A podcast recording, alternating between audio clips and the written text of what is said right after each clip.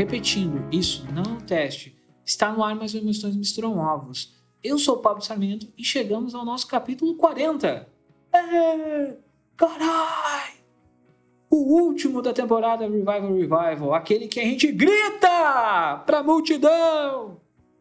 E eu já estourei os tímpanos de vocês, mas todos sabem, né, que o, o Emo é um dos filhos da quarentena, né? A gente criou esse podcast como um espaço pra gente tirar do peito, sabe, aquela solidão, né, e encontrar pessoas que se ligassem a essa cultura emo, pop punk, hardcore, né, que, que precisassem se conectar a outras pessoas utilizando a música, né, conhecimento, a amizade e chegar aos ouvidos de outras pessoas, né, e juntar essa comunidade que hoje vai crescendo cada vez mais e o nosso grupo do Telegram está cada vez maior e é muito divertido. E durante toda essa temporada a gente conheceu muita gente, assim. A gente trouxe muitas vozes aqui uh, que estão nascendo nessa cena, né? Relembrando que a gente deve ser um espaço seguro, né? Para qualquer pessoa que queira conhecer sobre emo, sobre uh, o estilo, sobre coisas relacionadas a ele, assim, sem qualquer preconceito, sabe? É coisa muito, muito natural, sabe? E o tempo inteiro, né, nessa temporada, eu tentei ser um tipo de megafone, um tipo de vetor de pessoas talentosas, a gente discutir sobre a influência da música, né, sobre como ir, ir crescendo, criando um paralelo, né, criando esse caminho uh, sobre como a música que era feita no Brasil, né, esse emo brasileiro, esse, essa música que nasceu no Brasil era muito original, diferente de tudo que estava saindo dos Estados Unidos, ou na Europa, ou na Ásia, ou na Oceania, ou na África, né? Do, do estilo. No Brasil a coisa foi gigante, né? Foi uma febre, né? E, e, e, nessa temporada do Revival Revival eu tentei fazer um grande exercício de criatividade.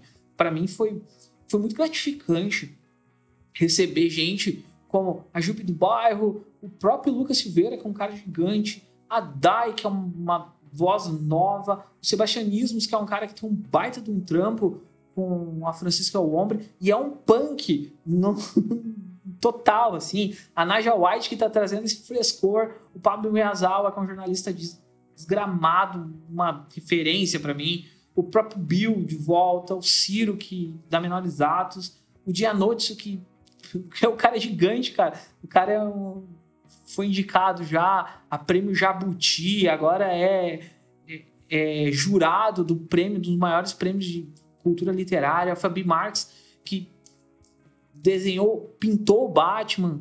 Uh, Ad, que tá fazendo esse bagunça durante a CPI. A Brenda, que é uma grande artista. O Grit Intel, que é um baita de um, um cara que manja de música. O Marcos Maia, que tá aí com um monte de nome novo a Carox, que está voltando a cantar, o Guns, que é um cara gigante, está trabalhando uma das maiores empresas de podcast, o canal Riff, que está fazendo mudanças, o próprio Thiago Zanetti, que é um cara gigante dentro da cena. Eles fizeram essa, essa temporada ser uma das coisas mais lindas que eu já fiz em todo o meu tempo fazendo podcast, sabe? É, é muito louco pensar que em 2020, dia 31 de dezembro de 2020, eu estava fazendo um programa com, com o Tavares, que era um cara que eu escuto há muito tempo, e, e o podcast tem um salto tão grande de, de crescimento de qualidade, sabe? Eu só tenho a agradecer a todo mundo que, que leva essa palavra à frente, sabe? Mas o Revival Revival ele sempre falou sobre descentralizar e escutar outras pessoas. E, a gente tentou ao máximo aqui dentro fazer isso, sabe? Fugir de qualquer tipo de amarra e fazer pautas que fossem legais para que vocês se sentissem uh, atraídos por, por, por, essa história. E quando nasceu essa, esse podcast, foi de uma conversa minha e do Graminha que a gente acabou percebendo que o emo que a gente começou a escutar, tipo, lá em 2003, aquele já não era mais a mesma coisa, sabe? Já tinha mudado, sabe?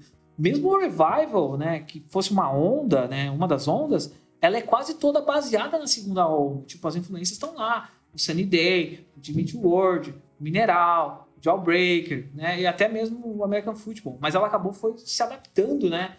Porque essa geração nova de músicos, ela não escuta só rock.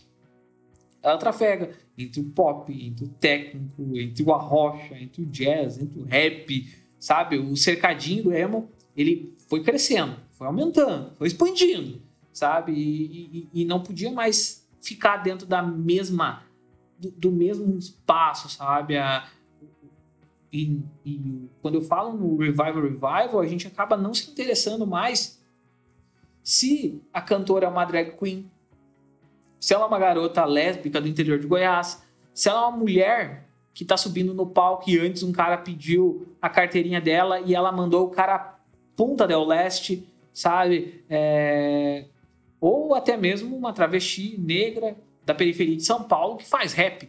Tipo, isso, isso não existe mais. Esse tipo de amarra, é, ela acaba sendo esquecida, sabe? A gente, o, o mundo sempre foi feito de caixinhas, né?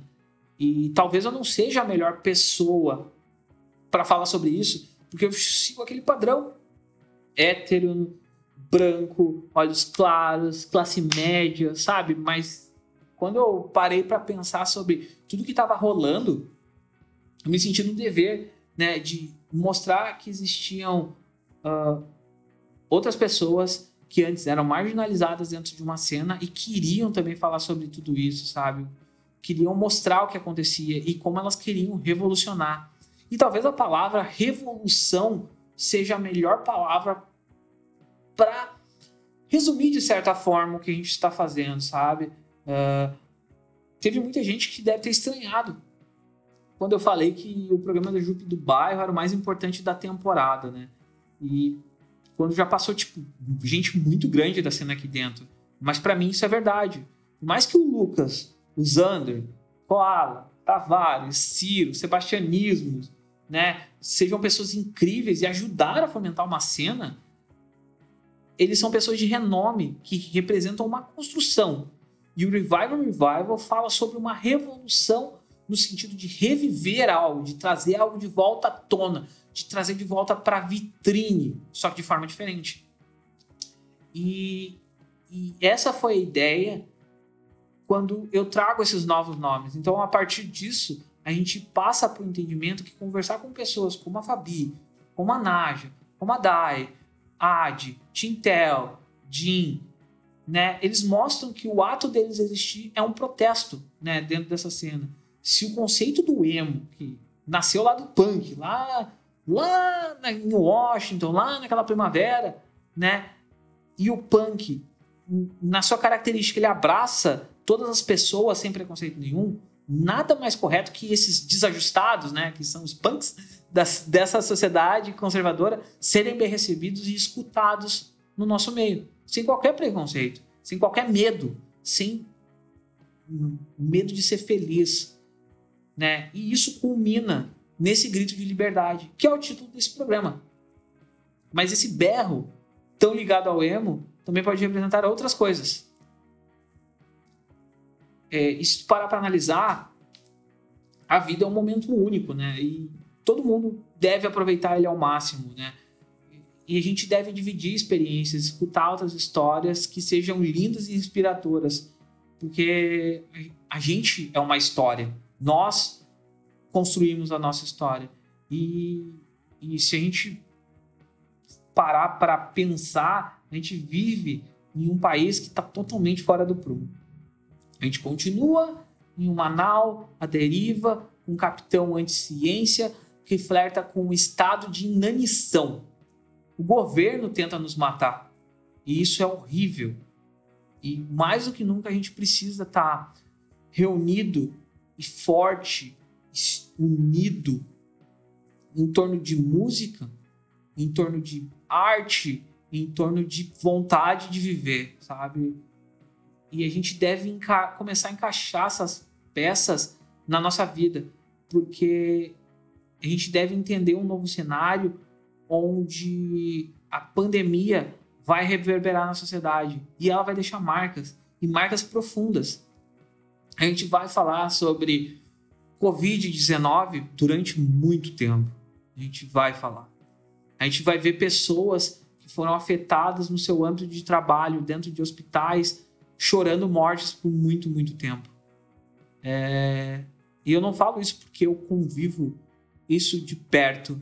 É... Eu falo isso porque onde a gente encontrar uh, pessoas, a gente vai ainda falar sobre isso. Os livros de história não vão deixar a gente esquecer o quanto a pandemia foi um terror, foi horrível. E a gente mora em um lugar que talvez seja onde ela foi mais praticada o ato de querer matar os outros.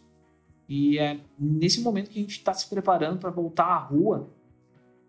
A gente não pode esquecer, né, é, é, que isso foi um dos piores momentos que a gente vai viver da humanidade, né? A gente, a gente precisa aprender com isso e honrar todas as pessoas que perderam a vida e cada vez gritar mais alto pela nossa liberdade, né?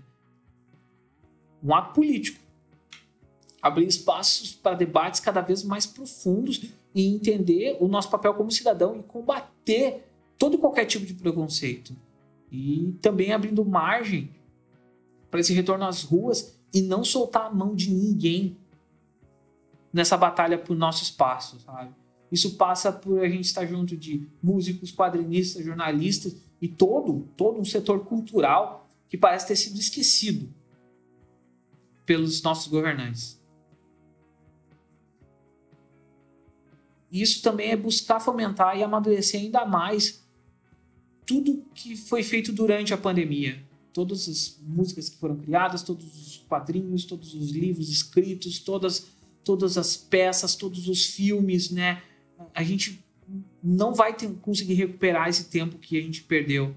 A gente não vai conseguir recuperar amigos, a gente não vai conseguir recuperar vidas, lares e o pior de tudo, sonhos. O mundo é um lugar triste, sujo e muitas vezes injusto. Eu acho que ele é muito injusto. Mas a gente está nele para tentar vencer. E isso só vai acontecer se toda a nossa força de vontade se voltar para a união para construir algo, para construir uma mudança.